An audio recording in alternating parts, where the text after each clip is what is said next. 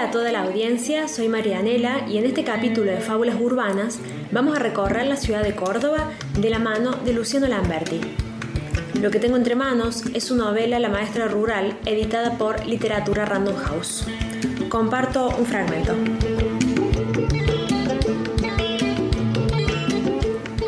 Me levanto cada 15 minutos y espío por las rendijas de la persiana, la calle, dos pisos más abajo. Un día común y corriente en la ciudad de Córdoba, en el centro de la ciudad de Córdoba, en Alvear pasando Colón. Gente lo que se dice común y corriente, yendo y viniendo. La mole roja del 38 que va hacia Ituzaingó, la mole gris del trole C dirigiéndose General Paz, autos que suben hacia el puente en ordenadas filas con un estrépito sostenido. Un viejo canoso con camisa de mangas cortas hablando por celular. Una pareja paseando un perro. Una gorda vestida de calzas con una troupe de chicos que le piden juguetes a los gritos. Un hombre con las piernas amputadas, las perneras enrolladas hasta los muslos, vendiendo películas truchas en DVD.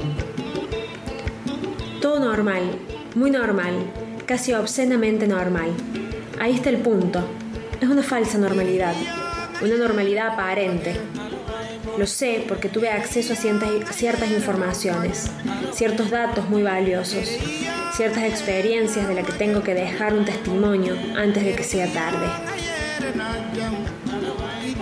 Hace una semana salí por última vez.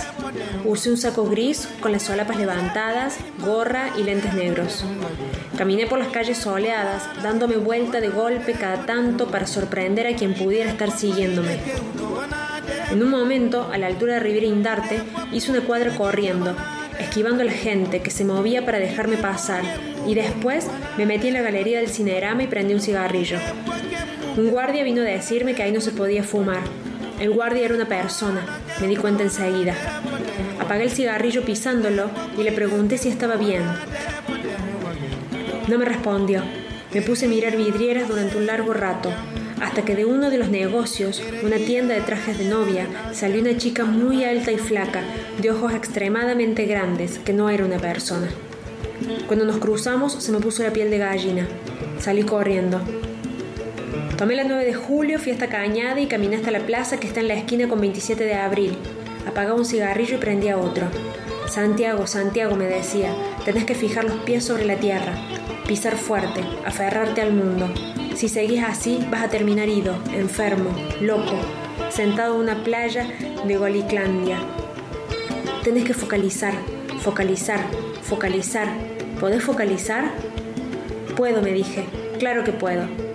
Frente a mí estaba el monumento de los caídos en Malvinas, una escultura de hierro oscuro, fundido, que representa un grupo de soldados subidos a un promontorio, en actitudes claramente heroicas.